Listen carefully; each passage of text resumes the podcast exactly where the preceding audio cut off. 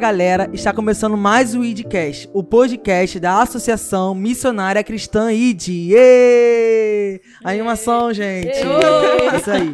É, hoje nós estamos aqui para falar um pouco sobre a nossa experiência na Amazônia.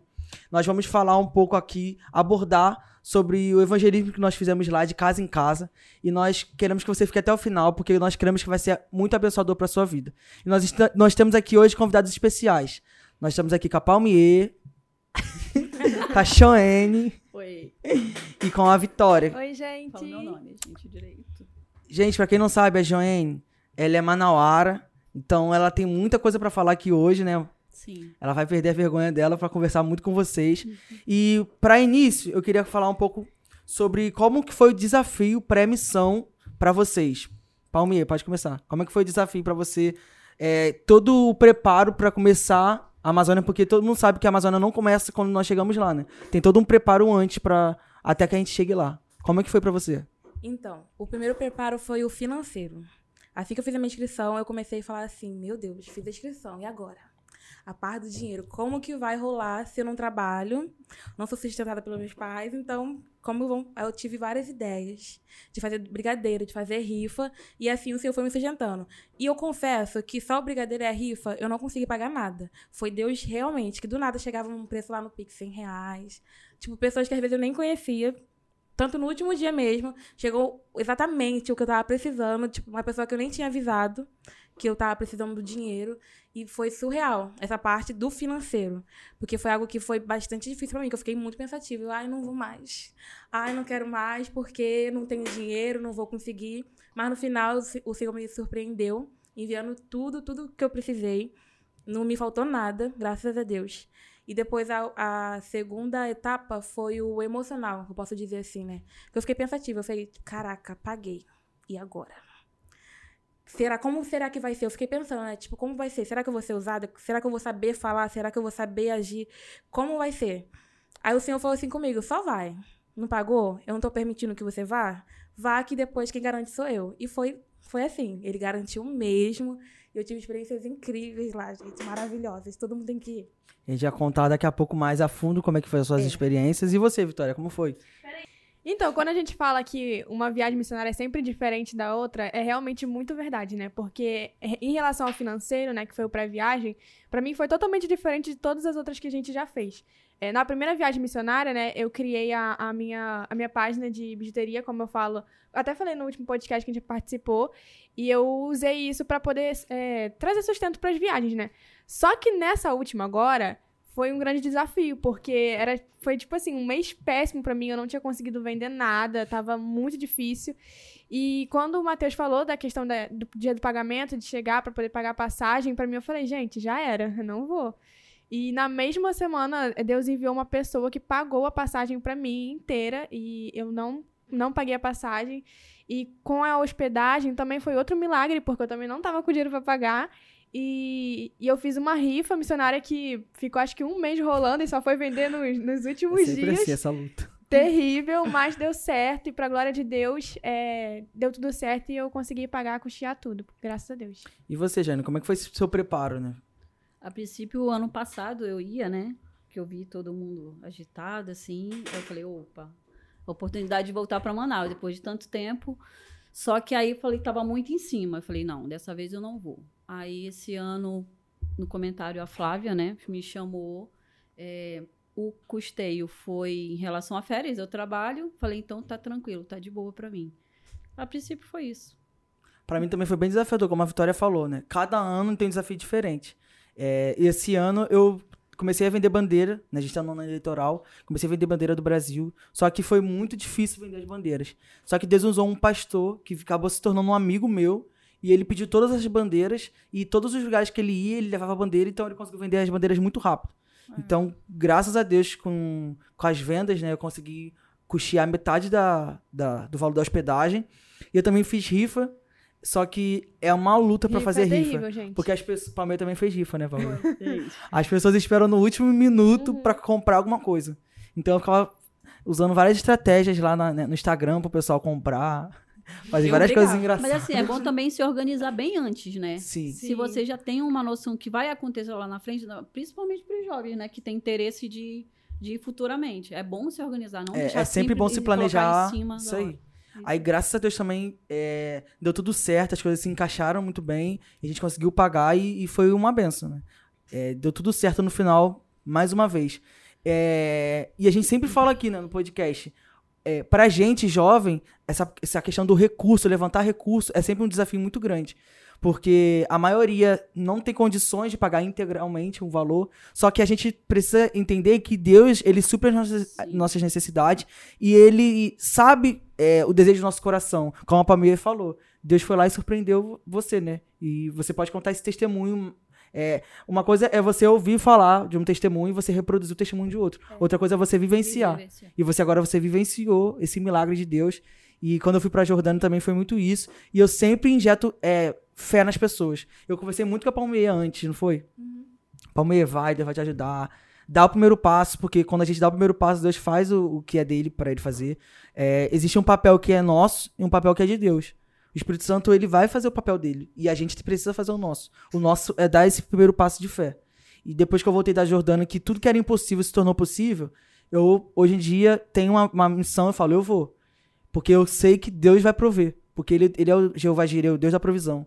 Então eu sempre vou injetar fé nas pessoas porque foi algo que eu vivi. Não foi algo que eu ouvi falar. Então eu sempre injeto fé nas pessoas. E a Palmier, eu lembro que ela chegou lá um dia, ela até falou, Gabriel, graças a Deus que você falou muito comigo pra, gente, pra eu poder vir e tal. E foi muito bom estar lá. E falando agora sobre a questão espiritual. Como foi o preparo de vocês no âmbito espiritual? Eu primeiro? Pode falar. Então, o preparo espiritual foi difícil. Porque o, o inimigo, né, tentou vir de todas as formas me tentar me parar. Eu falava, ah, vou fazer jejum essa semana inteira. Aí acontecia de tudo, às vezes eu não conseguia, faltava um dia, não conseguia completar o jejum que eu falei com Deus.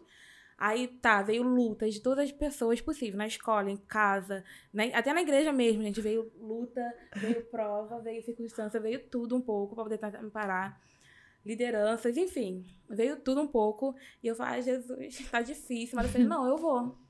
Eu vou, eu vou. E eu falei, Satanás, você não tem lugar.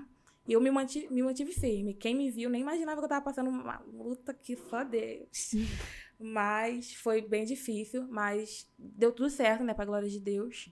Eu consegui no, na última semana, assim, pra Amazônia, eu consegui fazer um propósito com Deus de me fortificar. E começou tudo a dar certo. Começou tudo a ficar um pouco mais leve, né? Mais suportável. Tava tudo uma bosta hein, ao redor. Mas... Continua. Tava tudo uma bosta. é isso, né, gente? Nós estamos aqui no É, podcast. Não pode isso, não? Não pode. Pode. Inclusive, o Matheus não vai cortar. Vai, Vai. pode continuar. Essa sou eu, gente. É, é- faz parte. É sobre. É sobre. Vai. Enfim, tava tudo muito ruim.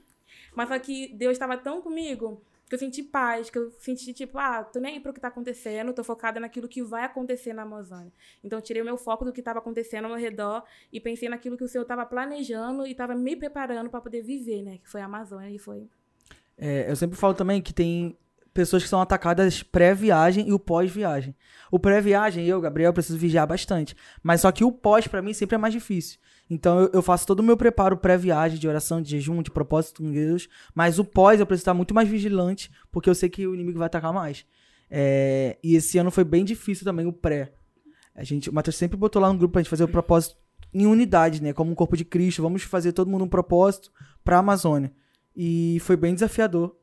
Mas também eu consegui. Mas, assim, foi realmente brabo, né?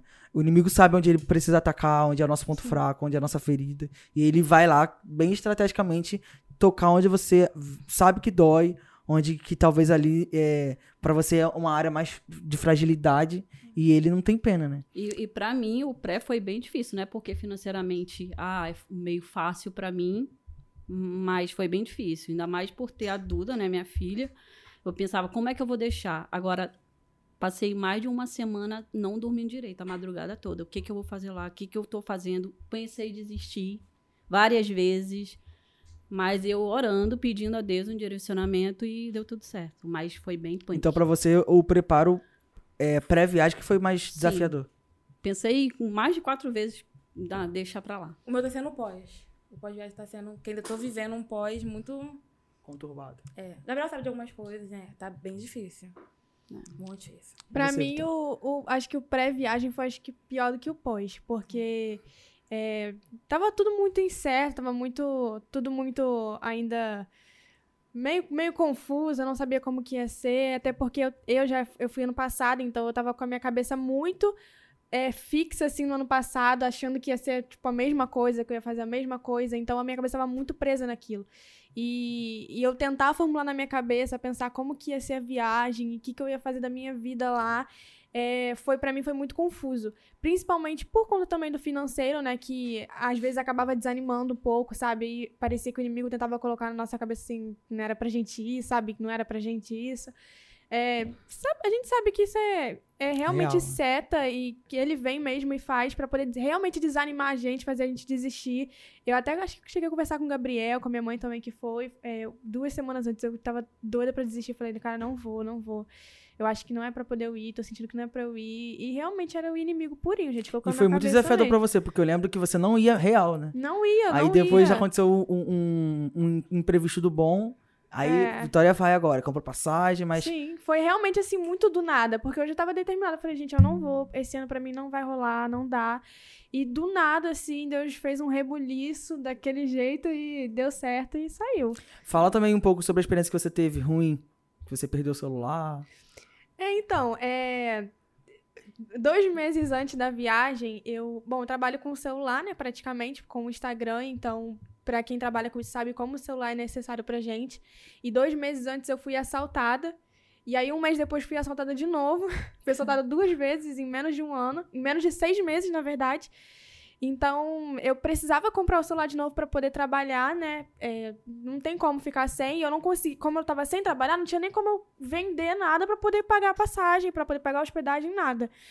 E quando foi, acho que uma semana antes da viagem, é, um, um tio distante da minha família, né? Tio da minha mãe, é, me mandou uma mensagem falando que tinha visto a minha rifa, que tava vendo que eu ia viajar e que ele admirou o, o esforço, né? O empenho em conseguir, em conseguir oferta. E ele simplesmente me mandou uma mensagem mandando eu escolher um celular que ele ia me dar. Eu tô aqui com meu celular, lindo. Fui ofertada com o cel... Eu recebi o celular como uma oferta. é, e fui presenteada, graças a Deus, com isso. Aí, a partir disso, eu consegui, né, divulgar melhor a rifa, divulgar melhor. Ah, Conta a experiência, a parte que, que você tinha falado, que você tava com dinheiro guardado pra comprar um celular, mas você Sim, é, porque como eu sabia que tava sem celular e precisava é, comprar outro, eu comecei a juntar dinheiro. Juntei, inclusive eu fui pra uma feira pra vender peças, juntei, tava muito feliz e tal. Só que chegou na época de pagar a viagem e eu tava sem dinheiro, não tinha como. Aí eu, caramba, pai, eu vou. Falei com tava conversando com meu pai, né? Eu, Poxa, eu tinha guardado dinheiro pro celular e agora o que, que eu vou fazer? Eu vou ter que dar o dinheiro. E aí, eu, sabe, a gente deu aquele. Naquele, naquele, deu daquele jeito assim, caramba, poxa vida, deixa o celular pra depois. É, e dei, assim, mas realmente confiando que Deus ia prover. E logo quando eu, eu, eu paguei a hospedagem, que aí aconteceu essa questão, que o meu tio mandou mensagem. Então foi realmente muito Deus, muito Deus mesmo. Ele fez além do que eu imaginei. essa questão de oferta sempre pega muito na, na gente. E eu sempre converso muito com as pessoas, as pessoas ficam com muito medo. Todas elas falam: "Ah, eu que- queria muito ir com vocês, mas eu não tenho dinheiro". Só que mal sabem elas que como é o processo pra gente poder chegar até a Amazônia. né? Como é o processo pra gente poder chegar a qualquer viagem missionária. É, existem muitos sacrifícios que a gente precisa fazer. Exi- A gente tem que correr muito atrás das coisas. Cada um aqui tem o, a, a sua, a sua participação na, né, na hora de, de buscar os recursos. Né? Mas eu creio muito que Deus dá estratégias pra gente poder fazer a melhor forma possível. Sim. E a gente consegue a oferta, a gente consegue também vender as coisas que Deus nos dá. Por exemplo, Palmeiro pode falar mais do que ninguém. Como foi desafiador, né? Pra você vender trufa. Vender mais o quê? Docinho, né? Brigadeiro na rua. Aí eu ia embaixo de sol, embaixo de chuva. Tava lá, lá na porta do shopping. Gente, vem comprar meu brigadeiro. O povo comprava. Gente, a Palmeira, ela passa na igreja, ela consegue vender brigadeiro pra todo mundo. Pra todo mundo, todo mundo compra. E ela falava que é pra viagem missionária, não era? E Gente, o que me surpreendeu também, não te cortando, é que, tipo, às vezes eu vendia um docinho por dois reais. Fala, o brigadeiro dois reais. A pessoa me dá 20 reais por um brigadeiro. Tipo, foi Deus mesmo, tipo, tocando na pessoa, ela pode ficar com a oferta pra você. Eu falei, amém, glória a Deus. Mas- Só tirou um brigadeiro meu. Mas uma coisa é muito certa, né? As viagens, as experiências podem até ser diferentes, mas uma coisa é, é muito certa. Quando a gente se coloca à disposição, as coisas vão acontecendo. Acontece É mesmo. realmente falar, olha, Deus, eu quero, eu tô aqui à disposição. Eu não tenho como, minha família tá um caos, meu dinheiro tá um caos, tá tudo de cabeça pra baixo, mas eu quero. E as coisas vão acontecendo, né? O ID é muito um mandamento do Senhor e eu creio muito, né? Que a partir do momento que a gente dá o primeiro passo, o Senhor, ele, ele Sim. fica encarregado de fazer o papel dele. E as coisas começam a, a, a ir pro lugar correto, as, as coisas começam a acontecer e de forma sobrenatural a gente não entende, mas Deus faz. Então eu sempre vou falar para as pessoas que estão ouvindo, gente, faça o, o- o passo que você precisa fazer. É, dar o primeiro passo é se inscrever, é faz- escrever um formulário, preencher um formulário, preenche, ora a Deus, entrega ao Senhor e, e vai. Não fica esperando coisas miraculosas acontecerem. Se não fica, posicionar, é, né? se posicionar, exatamente. Porque às vezes a gente quer esperar, a gente fica esperando é, aquelas coisas extraordinárias acontecerem para você receber de Deus e ir. E todo mundo vai ter esse ponto é, mais delicado que é o financeiro. Ninguém vai ter dinheiro sobrando o suficiente para falar assim, Ninguém. eu vou para uma viagem missionária. Não. Só que eu sou testemunha viva. Eu já fiz muitos sacrifícios a Deus para ir para missão. É, peguei meu dinheiro e separei exclusivamente para missão. E Deus honra. Por quê? É um chamado dele. É, é, é uma incumbência que o Senhor nos entregou. E a partir do momento que nós, filhos, quando nós nos posicionamos, o Senhor, ele faz as coisas acontecerem no reino espiritual. O mundo espiritual começa a trabalhar e a gente começa a vivenciar todos os milagres e toda a provisão de Deus. E, e, assim, eu posso falar mais uma vez, né? Como um- uma pessoa que vivenciou todo o milagre de Deus na parte financeira. E você já falou da, da questão como que foi o, o seu espiritual, né? Sim. Foi bastante ataque. E como é que foi pra você deixar sua filha? É bem complicado, porque eu nunca fiquei longe da Duda, né? Mas ela é bem, entende bem, né? A gente conversa bastante. E eu fui tranquila. Ficou com o pai, tá tudo bem. Então, eu queria falar agora com vocês um pouco sobre exatamente como foi pra chegar até a Amazônia. É, para quem não sabe, você ficou quanto tempo sem ir pra, pra Amazônia? Dez anos. Fala aí, pessoal, sua história de vida. Você é manauara. Sou manauara, moro aqui no Rio já tem uns 16 anos. E já tinha bastante tempo que eu não ia, né? Já tinha Depois- quantos anos que você não ia pra lá? Dez. Dez. Depois que a minha mãe faleceu, eu não voltei mais. E é isso. E como foi pra você pisar lá de novo pra pregar pro, pro, povo que você não conhecia, você nunca tinha ido? Olha, fiquei nervosa, Gabriel. Fiquei. E engraçado, né? Porque muitos moram ali, mas não tem ideia do que tá perto ali próximo, né? O e você vivenciou fazer. muito isso, né? Porque você não conhecia. Não conhecia. Não fazia ideia. Seus familiares, por exemplo, não conhecem aquela Não, região, não. nunca ouviram falar. Muita gente não conhece ali, Gabriel. Muita gente. Muita gente Você não conheceu conhece. Jesus, você morava lá ou você morou Não, aqui foi no Rio? aqui. Foi aqui no Rio de Janeiro? aqui. Eu era católica. Vim pra cá depois de, de- de perder minha mãe, né? É, me sentia muito sozinha e eu precisava de algo. Algo, algo para preencher mesmo, entendeu? Aí foi quando eu busquei. Ninguém me chamou, não. Fui sozinha. Foi sozinho?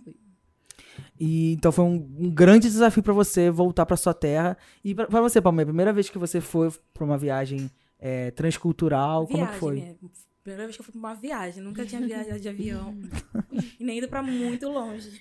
Eu vou viajar de avião. Como é que foi a experiência? Gente, a gente teve muita vergonha dentro do avião. Porque dá lanchinho, né? E eu fiquei lá liderando o pessoal na bagunça. A gente fez estoque de comida, A gente pediu, a gente ficou pedindo toda hora pra mulher. perturbando a comissária de bordo. Aí teve uma Ah, hora, ela é falou, vou ver se tem. Óbvio que tinha, mas... Aí ela veio Vou com um de é. cada, falou, divide aí. É. Era, gente, viajar com. Não vou falar aqui a companhia aérea, né? Porque a gente não tá recebendo mimos pra isso. Mas tinha uma companhia aérea aí que é top. Não foi, Bamê? Eu falava assim, gente, vamos guardar comida, porque a gente já sabe o que vai acontecer. Todo lanchinho, vamos E guardar. depois de uma semana, ele postando foto lá no grupo com o lanchinho na mão. Porque sobrou. Aí, como é que foi pra você essa viagem? Gente, foi muito boa. Toda a experiência de chegar lá no aeroporto, eu nunca tinha visto um aeroporto na minha vida. Nunca tinha, só em filme. Falei, nossa, que legal. Tinha até aquele carrinho que tem nos filmes. eu fiquei, meu Deus, muito legal. Aí entrei no avião, aí do nada deu um zunido no meu ouvido, eu fiquei surda. Mas fiquei surda, tipo, de entupido. Foi muito legal a experiência de estar viajando. Deu um friozinho na barriga quando eu subi com o avião. Foi muito legal toda a experiência de poder ver televisão lá no, no avião, gente. Gostei muito. E quando eu cheguei lá em Manaus, tipo, não é muito diferente, é rua. tem céu, tem, tem tudo. Pois é, né? O povo acha que só é mato, só é onça. As pessoas estereotipam Tem muito, muito a Amazônia. preconceito, gente. Muito, demais. Lá é lindo, né? Inclusive, lá é lindo, gente. O Muito. pouquinho que eu vi, eu não fiquei lá muito, mas o pouquinho que eu vi lá. Acho que ficou uma semana lá, né? Agora eu tô morrendo de- Que raiva, cara. O quê? Gente, eu falo coisa engraçada. Tem céu. É isso Aleluia. aí, Palmeira, continua. Não é só mato. Fala aí. Ai, gente, é sobre. Enfim. Cadeira, tô de, tô de olho nessa cadeira. Aí fala.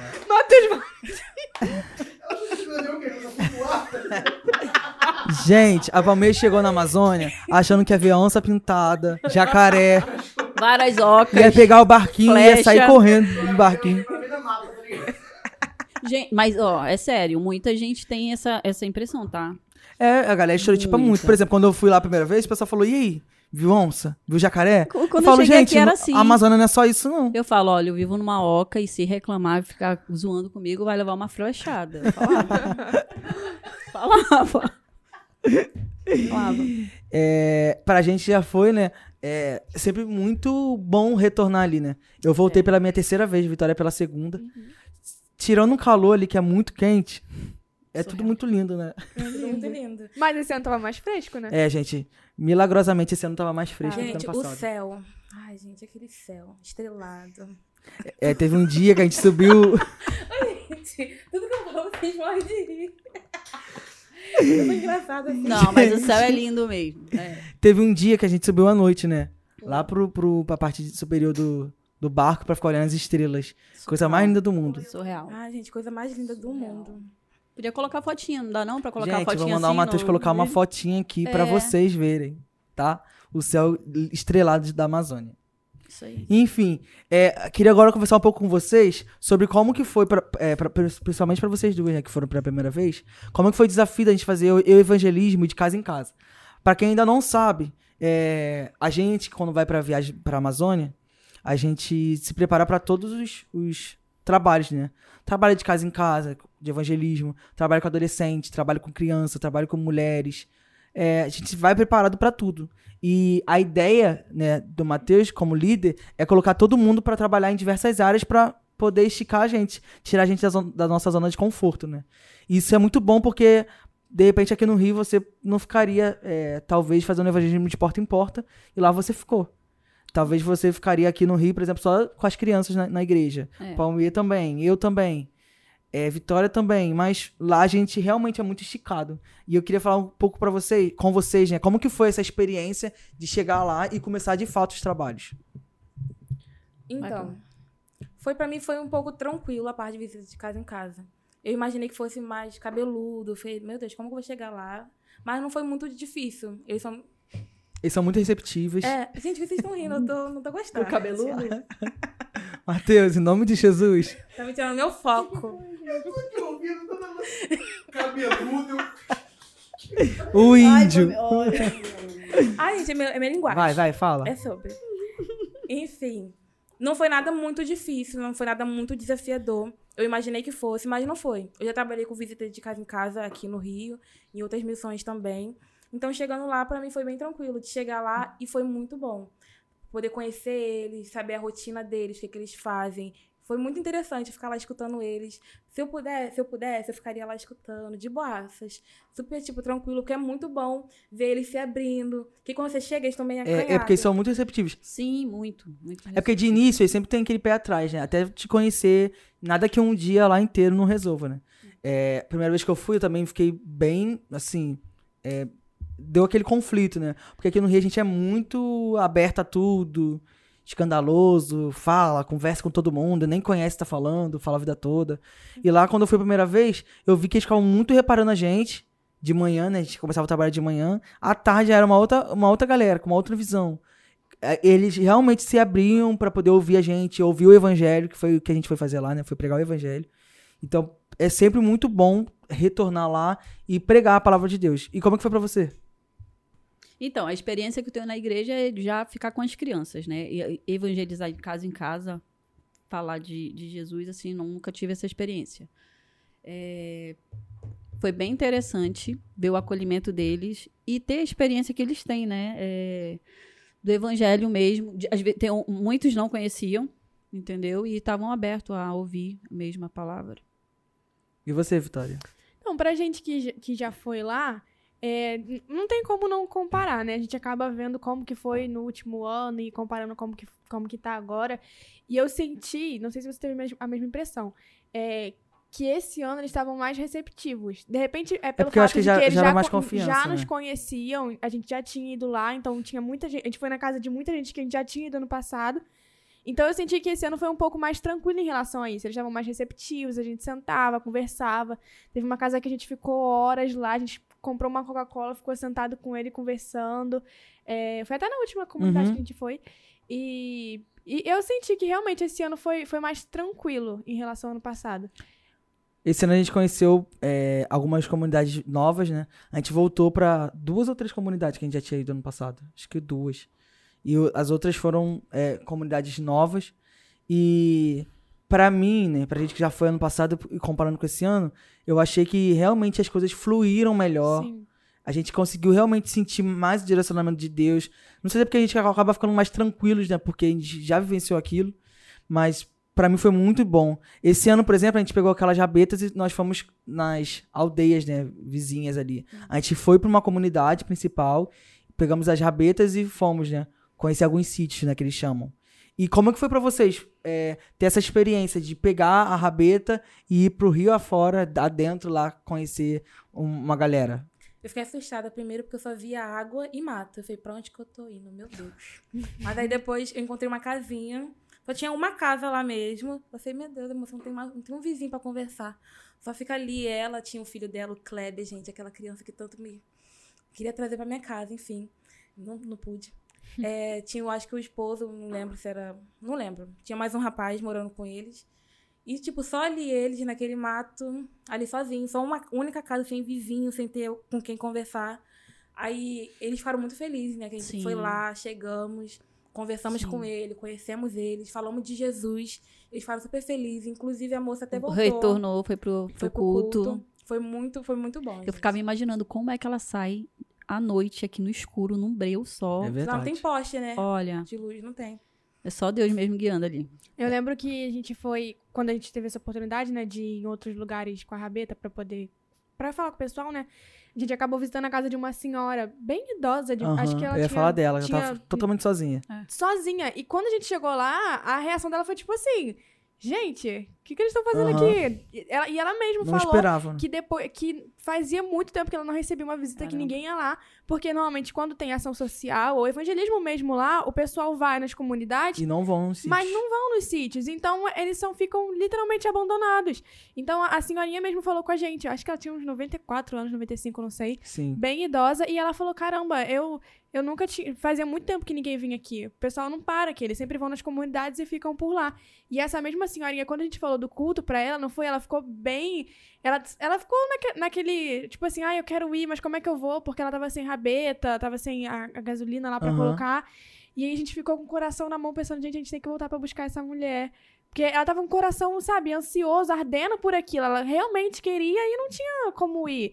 E pra nossa surpresa, quando chegou no culto, a gente Ela viu foi. ela lá. Foi ela e a família toda Legal. dela pro culto. Então, isso é, isso é muito bom. Muito bom. Foi muito bom porque a gente ia na- nas casas, né? Conversava com as pessoas, oravam pelas pessoas.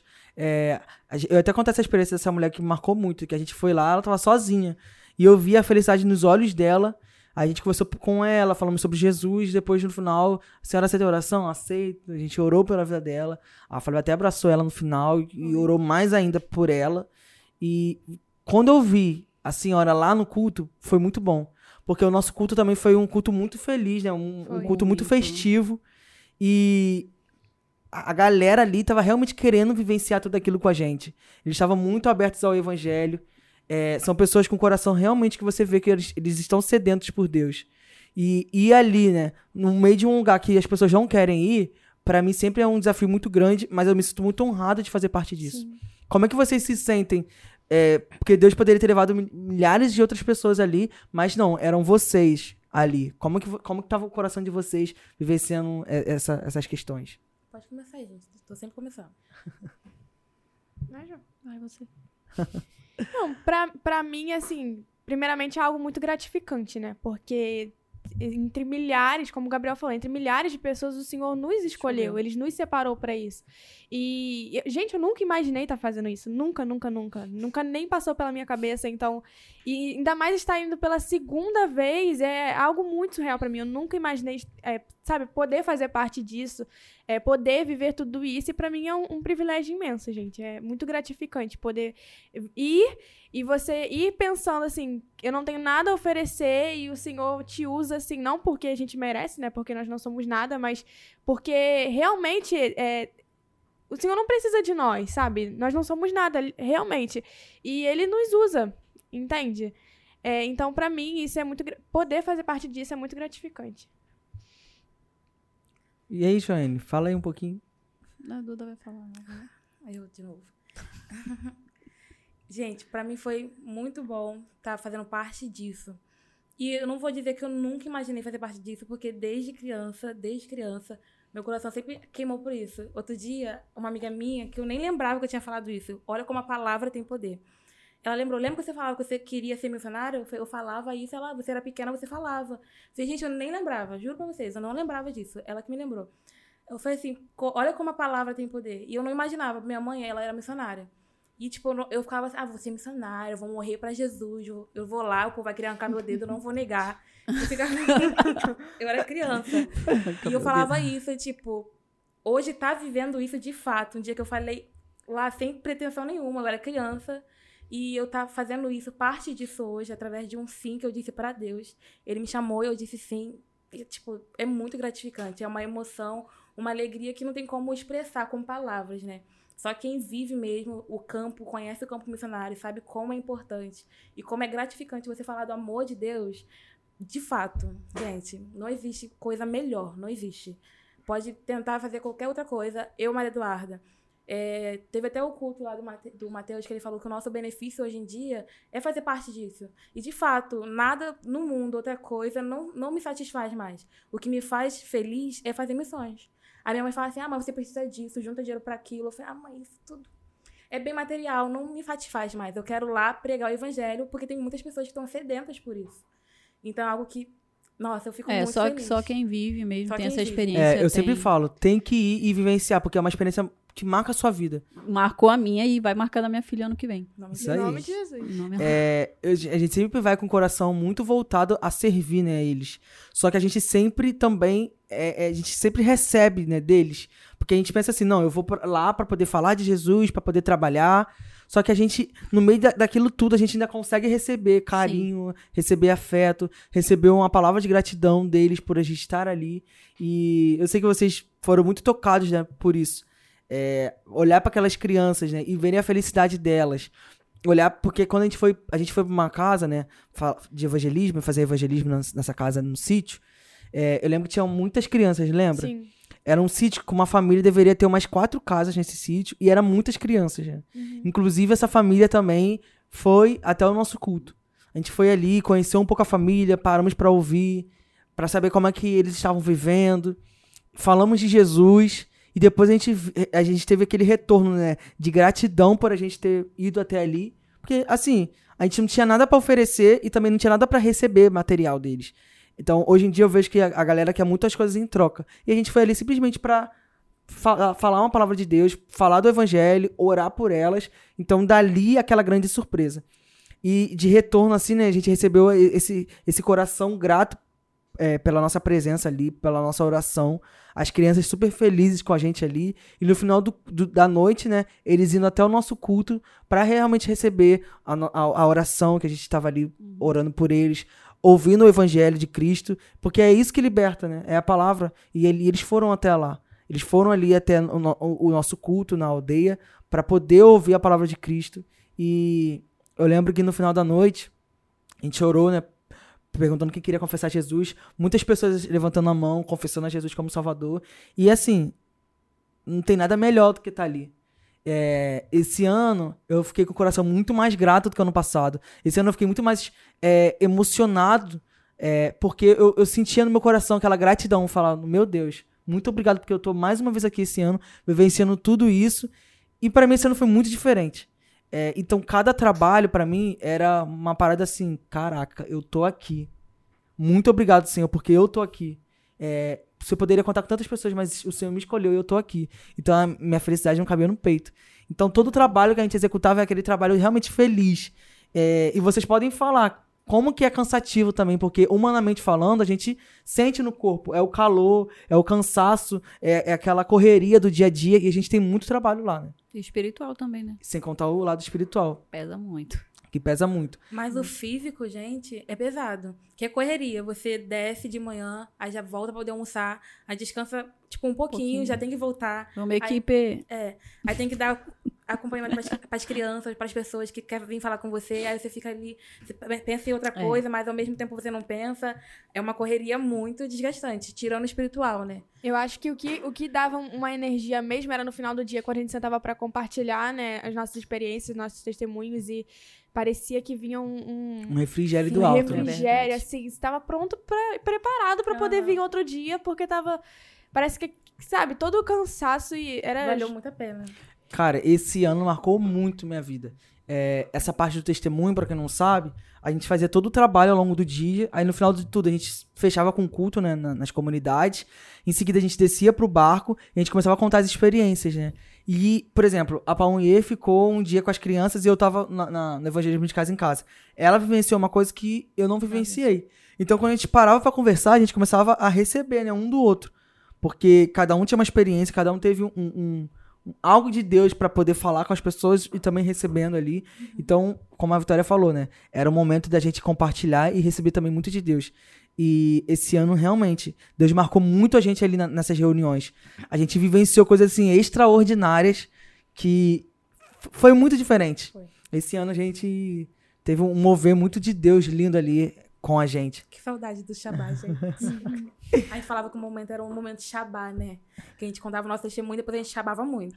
Chorava. Mover de Deus. Quem tinha língua falava em línguas, quem não tinha chorava. É muito bom. Chavei. E era Sabe? algo muito surreal, né? Porque parecia que a gente, a gente conversava de noite, né? Contava o testemunho. E parecia que o senhor já deixava muito claro como que seria no dia seguinte. Sim. Sabe, as estratégias falavam, ó, é, é, eu, eu sinto algo assim, assim, assim. O senhor mandou falar isso, isso, isso. E quando chegava no outro dia, acontecia exatamente a Sim. mesma coisa. Parecia que a gente já tava, Sim. Deus já tava preparando a gente pra algo que ia acontecer no dia seguinte. E a gente já ia sabendo o que a gente tinha que fazer.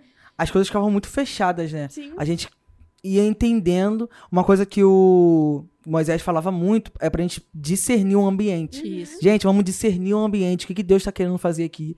E essa, essa, essa questão né, de discernir o ambiente começou a mexer muito comigo, porque eu comecei, falei, comecei falando: Deus, me ajuda a ter esse discernimento pra entender o que tá acontecendo no mundo espiritual. Porque ele falou também isso: a oração ela ia na frente. Então, tipo, no dia anterior, na noite anterior, a gente já tava orando, intercedendo pelo dia seguinte, pedindo a Deus as orientações, os comandos para, serem feitos no do dia seguinte. E a gente realmente foi muito direcionado. Então foi uma coisa assim muito bonita. É, a gente receber com clareza da parte de Deus o que, que ele queria fazer com a gente. Mas assim, nu- num todo, no geral, eh, vocês querem contar alguma experiência assim que mais marcou vocês? Alguém quer falar um- algo que Eu- mais marcou? Eu tive uma que me marcou bastante. É, se eu não me engano, acho que foi no último dia ou no penúltimo, não sei. É, a semana tinha, já tinha sido cansativa, né? Os trabalhos tinham sido cansativos. E quando chegou no último dia, que a gente foi fazer evangelismo de casa em casa, a gente já foi naquele jeito assim, ai meu Deus, último dia, cansaço bateu, parece que acumulou tudo. E a gente foi presenteado com, com uma senhora, né? Que ela foi direcionando a gente nas casas, pra onde a gente ia.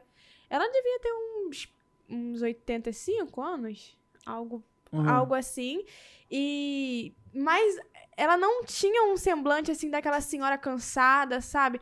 Ela era, era, ela era feliz, ela era alegre, sabe? No pouco que ela tinha, ela- a gente ia caminhava, ela ia cantando, a gente parava no meio do caminho, ela começava a cantar indo dar harpa pra gente. E aí a gente visitou as casas e quando chegou no final do dia ela falou: "Olha, vocês foram em todas as casas, agora eu quero que vocês vão, vocês é, vão na Não, minha". E nós fomos, assim, achando assim que ia ser só pra passar lá, oi, tchau. A gente ficou, acho que mais de duas horas na casa. A, a neta dela, é, sabe, ela- a gente tava conversando. Quando, chegou, a neta meu. dela chegou, parece que o ambiente da casa mudou. Foi, sabe, é, contagiado com uma alegria absurda. E, e a neta dela pediu pra poder cantar um louvor. E ela cantou aquela música, é, acho que é Eis Meu Alívio. Uhum. É. É, e, gente, o que que era aquilo? A menina, acho que ela tinha 10 anos, a idade da minha irmã. E, sabe, ela tinha, a casa dela era simples, a vida dela era simples, mas ela era feliz, Ah, sabe? Ela não a teve Ela- uma experiência de vida surreal. que ela contou pra vocês? Foi, foi essa menina? Que falou. É. Foi? Não, acho que Que não. ela tinha falado da família, que vocês falaram assim, ah, ela tinha tudo pra Sim, poder sim, sim. chutar o Ah, balde. ela, Ah, bom, sim, ela tinha, ela tinha, acho que ela, os pais dela eram separados, ela morava com a avó, então ela tinha muito essa, essa, esse problema com a paternidade, né, com a maternidade. É, tanto ela quanto o irmão, se eu não me engano, eram criados com a avó dela e a avó dela era bem senhora, então não, não tinha essa imagem, né? É, essa, fa- esse padrão família, sabe? E então ela, ela e sem contar problemas pessoais que ela tinha, né, na escola, que a avó dela abriu e contou pra gente, ela tinha milhares de motivos pra poder ser uma, uma criança rebelde, alguém que chega em casa e, sei lá, se tranca no quarto, como a gente vê hoje em dia, com o celular na mão o dia inteiro. Mas não, quando ela chegou em casa, ela foi super feliz, abraçou a avó dela, é, sent, falou com Falou a com gente, todo sentou, mundo. conversou com todo mundo, cantou vários hinos. Inclusive, ela pediu oportunidade pra, também para poder cantar Cantar no de noite. noite. E ela cantou. Então a gente vê que o, o evangelho é, é realmente muito simples. É uma conversa, é um momento, é um tempo de qualidade. E às vezes a gente fica tão preocupado, né, com, com realmente essa questão de o que a gente vai falar, falar. como que vai ser, o que a gente vai fazer. E a gente vê que às vezes a gente só precisa sentar e conversar. E depois de uma semana tão longa que a gente teve, sabe, cansativa, o Senhor nos presenteou com aquele, com aquele momento e foi muito emocionante, porque parecia que enquanto ela cantava, algo dentro da gente, sabe, ia se renovando, sabe? E foi muito emocionante, muito emocionante. Essa questão de casa em casa, a gente precisava estar muito sensível, né? A gente foi pra uma, pra uma casa, não sei se você vai lembrar. Foi nessa, foi nessa comunidade também. As pessoas com coração muito sensíveis a ouvir a voz de Deus. As pessoas estavam realmente ali abertas a ouvir o que a, gente, a mensagem que a gente estava carregando. Mas o dia que mais me marcou foi no dia que a gente foi na- numa comunidade que a gente não tinha no passado. Que a gente foi visitar uma família que tinham duas amigas. É, Lembra? lembra? assim, Deus começou a, a dar tanta coisa pra gente ali. E a gente começou a entender o que Deus queria falar com aquelas mulheres. Eram duas mu- mulheres que elas estavam desviadas, elas já, já conheciam a Cristo, mas por algum motivo elas se desviaram. E a gente ficou ali, acho que quase uma hora. E, e Deus começou a, a, a. A gente começou a ser guiado realmente pelo Espírito Santo. E eu saí dali tipo, com- a sensação assim: Amém. Nós fizemos aquilo que realmente Deus queria que fazer aqui nessa casa. E no final do- da, da, noite, elas foram pro nosso culto, receberam oração de novo. E para mim foi muito bom, porque a gente começou a ver ali na prática como o Espírito Santo queria trabalhar através das nossas vidas. A gente estava muito sensível a ouvir a voz de Deus e a ser direcionado por Deus. E isso me marcou muito. Ver aquelas mulheres ali, elas, a Vitória e a Sara oraram por elas, né? E a gente via elas com o coração muito quebrantado, chorando ali na presença de Deus. E depois elas falaram, né, que realmente era isso que elas estavam vivendo, tudo que elas estavam passando. E foi um momento assim, muito especial. E eu fiquei muito feliz por estar ali é, na, na intercessão, orando por elas, crendo que Deus vai fazer o, o papel que é do Espírito Santo, né? Que é de convencer o homem do pecado. Então foi muito. Pra mim foi muito, Muito marcante. Foi o que aconteceu com o cacique, né, Naldo? Isso? Isso. Sim. Que vocês foram ano passado, né? É, porque E o cacique ver- ano passado confessou Jesus e esse ano a gente vivenciou ele lá pregando isso. a palavra, orando pe- pela comunidade. Marcou muito a nossa vida, né? Porque ano passado meio que a gente plantou, esse ano a gente foi ali, a gente começou a ver é, Os a- a- frutos, os né? frutos, né? Ele realmente dando frutos na obra do Senhor. Foi muito bonito. Eu não fui ano passado, mas de ver eles contando a história né, do cacique, nossa, me emocionei muito. E ver ele lá pregando com muita ousadia. Eu falei, gente, eu, anos de evangelho, demorei pra poder ter ousadia. E ele tava ali pregando com ousadia. Ele abriu a Bíblia. Eu acho que ele nem sabia que ele ia ter oportunidade. Eles chamaram e ele abriu e falou, e falou com muita ousadia. Foi lindo. E a casa que me marcou também, né, uma das, e que foi muito bom, foi que eles comentaram, né, que foi a gente que a gente foi, eles não estavam conseguindo ir pra igreja, né? Ali, porque eles não se identificavam muito. E a igreja deles que eles iam era na cidade. Então, pra poder ficar indo, é muito. Muito gasto. Muito gasto, muito difícil. Aí a gente pensou em fazer, tipo, que dar um culto pra eles. Mas Uhum. nem foi planejado. Não As foi coisas foram acontecendo. É, as coisas foram acontecendo. Aí a gente foi conversando, o moço, ele sabia de Bíblia, ele tava ali falando com a gente. A gente orou, teve louvor. Eu falei, ah, vamos puxar um louvor. Eu falei assim, o que que eu falei? Eu falei assim, ah, você conhece alguma música? Aí, tá, depois a Gabriel puxou uma e foi um momento de culto ali naquela casa, né? Eles falaram, comentaram, que não tava conseguindo ir à igreja, mas na casa deles a gente conseguiu fazer um É. culto, né? A ideia Senhor. foi essa, né? A gente fazer o, no- o É. culto ali co- com eles participando junto com a gente. Então foi muito, muito bom. Muito bom. Gente, e agora, por exemplo, voltamos. E agora? Como é que foi o coração? Como que ficou o coração de vocês a partir do momento que nós voltamos? A nossa realidade aqui é difícil, é uma outra realidade. Estar no campo é muito bom, como a Pamela falou, né? Quem dera né, ficar no campo, poder trabalhar 100% no campo, mas por enquanto, né, nós vamos e voltamos. É, por enquanto. É, a gente não sabe do amanhã. E a realidade é totalmente diferente, né? Do que a gente presenciou lá. É, a gente reclama de coisa absurda, gente, sem necessidade nenhuma. E é isso. A gente acaba parecendo muito ingrato, né? Com, Muito. com o que a gente tem, porque a gente reclama tanto do.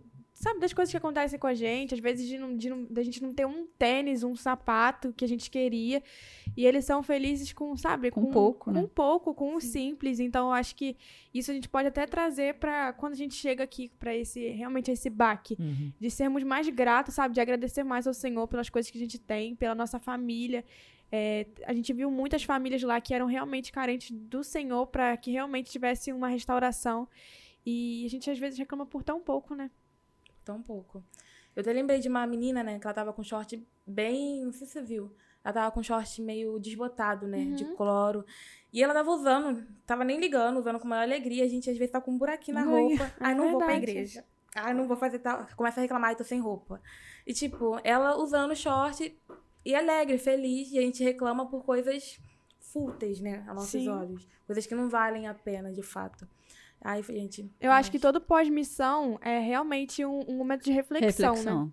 É quando você chega em casa e fala, caramba, olha tudo que eu vivi, sabe? E a gente começa realmente a determinar na nossa vida o que, que a gente quer. Ainda mais quando a gente tem essa primeira experiência missionária, eu acho que vocês dois vão até poder falar um pouco disso. É, quando a gente chega da nossa primeira viagem, parece que a gente faz assim, olha, eu, eu- é isso que eu quero. Aham. É, agora minha vida é isso. E a gente sempre volta de uma viagem almejando O já a próxima. fogo. Com o coração fogo. queimando, querendo mais daquilo. Porque é realmente uma experiência muito transformadora. Muito. E como que foi pra você voltar com esse coração pegando fogo que você já chegou a comentar um pouco? Comentei? Aham. Comentei. Comentou. Ai, gente, tá pegando fogo até agora. Passou o quê? Um mês já? Mas, Tem mais de um mês. é. E eu ainda choro. Eu vejo as fotos chorando. Eu falo, Deus, eu quero Ai, que voltar. saudade. Gente, eu não queria voltar. Quando eu cheguei aqui no Rio de Janeiro, ai, voltei. É isso. Tem que viver, né? A realidade. Não gostei. Mas eu falei, gente, eu preciso voltar pra lá. E de fato, como a Vitória falou assim, a gente volta da missão. Tipo, eu quero ver isso todos os dias. Eu quero morar lá, quero viver lá, quero ir pra tudo que é lugar do Brasil, do mundo, pra poder sair pregando pra todo mundo. E eu voltei com o coração até hoje, gente. Passou mais de um mês. Ainda me falaram assim, ah, depois passa. Passa nada. Passa não. Passa Não, passou, gente. Tá queimando até agora. isso. Tô desde a Ai. primeira viagem missionária aqui, ó. Sem Eu passar. também, minha vida foi totalmente mudada, transformada a partir da primeira viagem missionária. E eu sempre falo às pessoas: estar na igreja é muito bom, estar entre quatro paredes é bom. Eu sou a favor que, que a gente congregue né, numa igreja, mas ir pro campo missionário, além de ser muito desafiador, estica a gente. E a gente começa a entender na prática o que é o real sentido do evangelho de Cristo. Eu até comentei lá no Instagram que eu fiz a caixinha, né? Aí perguntaram como que é estar no campo missionário. Eu respondi que é desafiador. Porque na igreja é muito bom de estar. Porque lá é É confortável. cômodo, né? Tem o pastor que faz a, parte do pastoreio. Tem quem o levita que louva. Tem o pregador que prega normalmente nos cultos. Tem tudo. No campo missionário já não. Você, Você faz, faz tudo. Isso aí. Tem que É estar preparado. É, que Você estar sai da sua zona de conforto, literalmente. né? Literalmente. Então, vou ter que estar preparado pra tudo. Se tiver que batizar, você vai batizar. Se tiver que pregar, você vai pregar. e é isso. Você vai fazer tudo que aquilo que você precisa fazer. Então, você tá saindo do conforto, né? Sair das quatro paredes da igreja é o conforto, nossa. Que, tipo, eu- chego lá no culto, eu sento e já tá tudo programado. Eles que se virem lá pra fazer aquilo que eles tão, têm que fazer. Eu só sento e assisto. E adoro o Senhor. Mas no campo missionário, não. É a correria que você faz tudo. Isso aí. E a gente, foi, a gente fez muita coisa esse ano, né? Muita coisa. É, cantava, daqui a pouco tava lá orando, botava a mão nas pessoas, orando pelas pessoas, ora- orava pelas crianças, participava da- do, do louvor com as crianças, daqui a pouco abraçava alguém da comunidade, daqui a pouco começava a sair ao entorno do culto pra orar. Da hora. Aí orava por um, depois orava por outro, e depois via, fez, fez tudo. E assim, como é que pra vocês tem sido, por exemplo, voltamos, como permanecer amando a Deus, como permanecer aqui na nossa realidade, dando fruto, como voltar e permanecer com esse coração queimando e aqui, por exemplo, no trabalho, na escola, ser um missionário. Porque às vezes é muito fácil a gente poder a gente ir pra tão longe e ir lá ser um referencial. Mas pra vocês, como é que tem sido o desafio de ser aqui, na, na, na sua realidade? Por exemplo, eu tô na minha faculdade, tô no meu trabalho, como pra mim vai ser desafiador ser missionário aqui? Porque lá é, é- realmente é, mais fácil, né? Porque a gente tá num, num lugar certo, na hora certa, com as pessoas ali realmente precisando. Mas pra mim, Gabriel, realmente é muito desafiador, já respondendo, que eu tô aqui, a minha realidade, e eu não posso deixar que a minha realidade é, vire uma rotina a ponto de eu achar que tudo é normal, as pessoas estão no meu lado, não conhecem Jesus e tá tudo bem. Como que é pra vocês essa questão? Posso Pode falar? falar. Eu, eu, principalmente, eu, eu acho que depois que eu conheci o, o evangelho mesmo, Gabriel, a- o que eu falo pra Duda, Duda sai, sai de casa pra ir pra escola, eu falo, filha, você vai sair daqui de casa, não perca a oportunidade de falar de Jesus pra ninguém. Não deixe de ninguém passar despercebido por você. E é o que eu falo, faço no meu dia a dia. É uma mensagem pra uma amiga distante, eu sempre tô falando, a oportunidade eu não deixo passar. Isso daí é de mim. Gente, eu sou igual a Joane.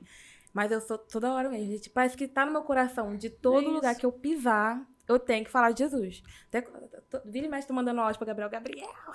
Ontem mesmo aconteceu, né? Ela tava É. no shopping. Evangelizando um vendedor do nada, porque eu tava cantando, cochichando assim uma musiquinha. Ele, nossa, que voz linda. Eu falei, obrigada, glória a Deus. Ele, ah, eu era levita. Eu falei, mas por que que tu era? Como assim tu não é mais? Ele, ah, porque É eu me desviei e não sou mais levita. Eu falei, não, o dom tá aí. Porém, você não tá usando pro reino. Aí comecei a falar várias coisas. Ele, ai, nossa, passa aqui na loja mais vezes, me chama pra ir nessa igreja. Eu falei, você vai lá. Quando você tiver uma folguinha, você vai lá na minha igreja. E na escola, gente. E a gente acaba sendo referência, tá? Sim. Pensa que não, as pessoas estão observando a gente. Sim, na escola as pessoas viram e mexem e falam isso comigo, né? Falam assim, ah, pra mim você é uma cristã de referência. Que você tá sempre falando de Jesus, tipo, do nada. Mas é do nada mesmo, gente. Eu tô conversando contigo, eu falo assim, sabe que Jesus te ama? do nada, eu sou maluquinha, gente.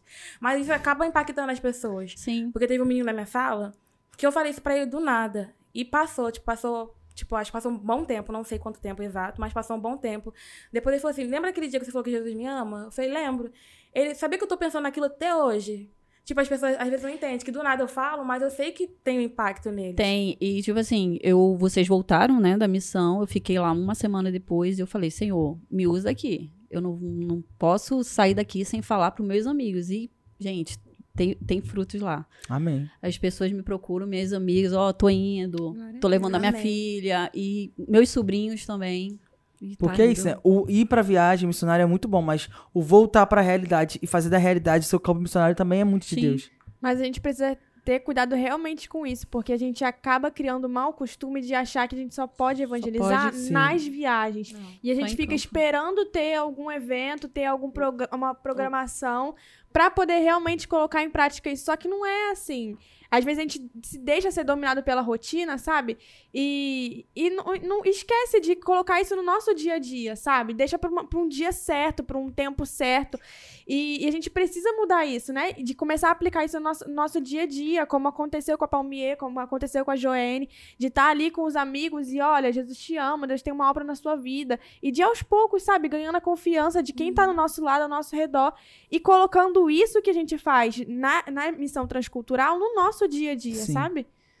E o melhor jeito de pregar Jesus é você amando as pessoas. Sim. É porque ele te amou. Jesus nos amou. Então a gente tem que passar o amor para as pessoas. Então você amar o seu próximo, pra mim isso é um jeito de evangelizar. Que só de eu ser fofa com alguém, ser carinhosa, que é muito difícil eu ser, Aí mas já é fácil eu sou- aqui. eu sou até demais. já sou o contrário. É muito difícil, gente. Eu sou muito. Mas eu tô lutando. Tipo, eu falo, não, eu vou amar o meu próximo para que as pessoas conheçam o amor que me amou primeiro. Isso aí. Então, eu tento ao máximo ser carinhosa. É difícil, gente. Às vezes tem uma menina na minha sala que ela é muito grudenta. Ela, eu acho que ela vai ver isso. Ela vai é ver muito isso. grudenta. Ela ama, ela ama abraçar a todo momento. Ela ama ficar grude. E eu já sou tipo, ai. Mas eu tento passar o meu o, o amor pra ela. Eu falo, ai, Gabriela, o nome dela é Gabriela. Eu falo, ai, também te amo. Aquele jeito. E ela fala assim, nossa, ela fica. Eu mostrei uns vídeos dela lá da igreja. Ela, nossa, eu quero pra essa igreja. Eu quero ser assim que nem você. Você luta, você. É que eu, fa- eu mostro minhas dificuldades pra eles. Não mostro que eu sou uma cristã perfeita. Eu falo, gente, Sim. eu sou. Sou nada. Eu sou toda errada, eu sou, faço isso, faço aquilo, luto contra isso.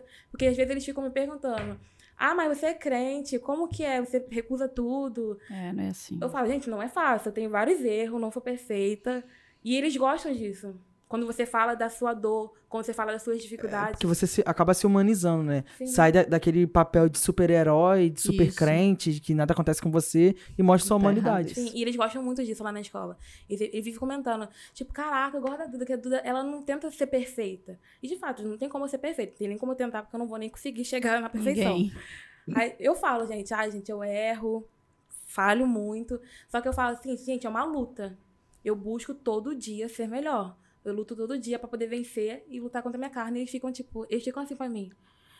Escutando as coisas que eu fico contando na, na escola, né, pros meus amigos. E eu gosto muito. Então, o melhor jeito de você passar o evangelho de Cristo é amando o teu É próximo. isso aí.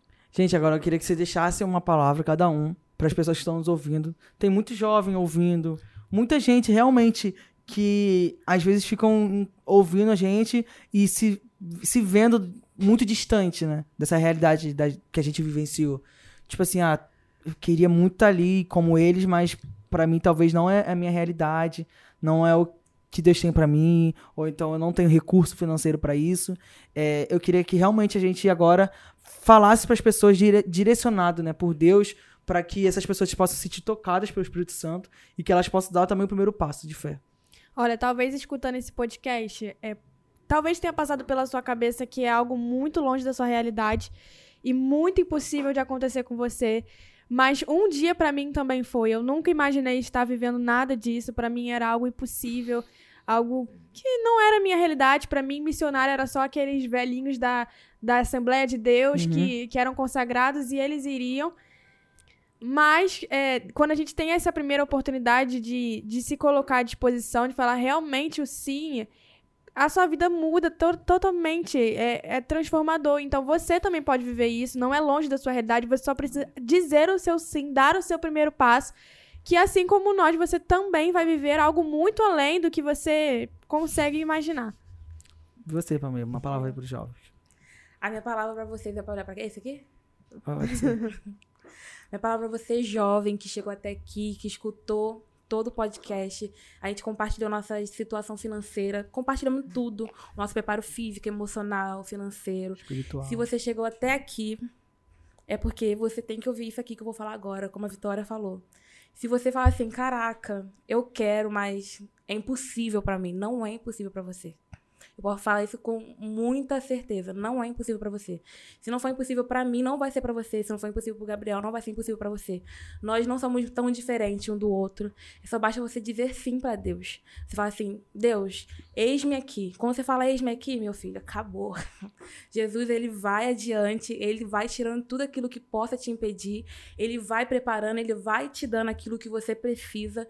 Então só basta você falar assim, e eis-me aqui. A partir do momento que você fala assim, Senhor, eis-me aqui, só vai, só se lança, vai ser difícil. Talvez pode estar assim, na- no- faltando duas horinhas para poder acontecer. Nessas duas horinhas, Deus, Deus ele faz. faz, montanhas se moverem. Então, Faz. não, não fique preocupado. Apenas diga, eis-me aqui.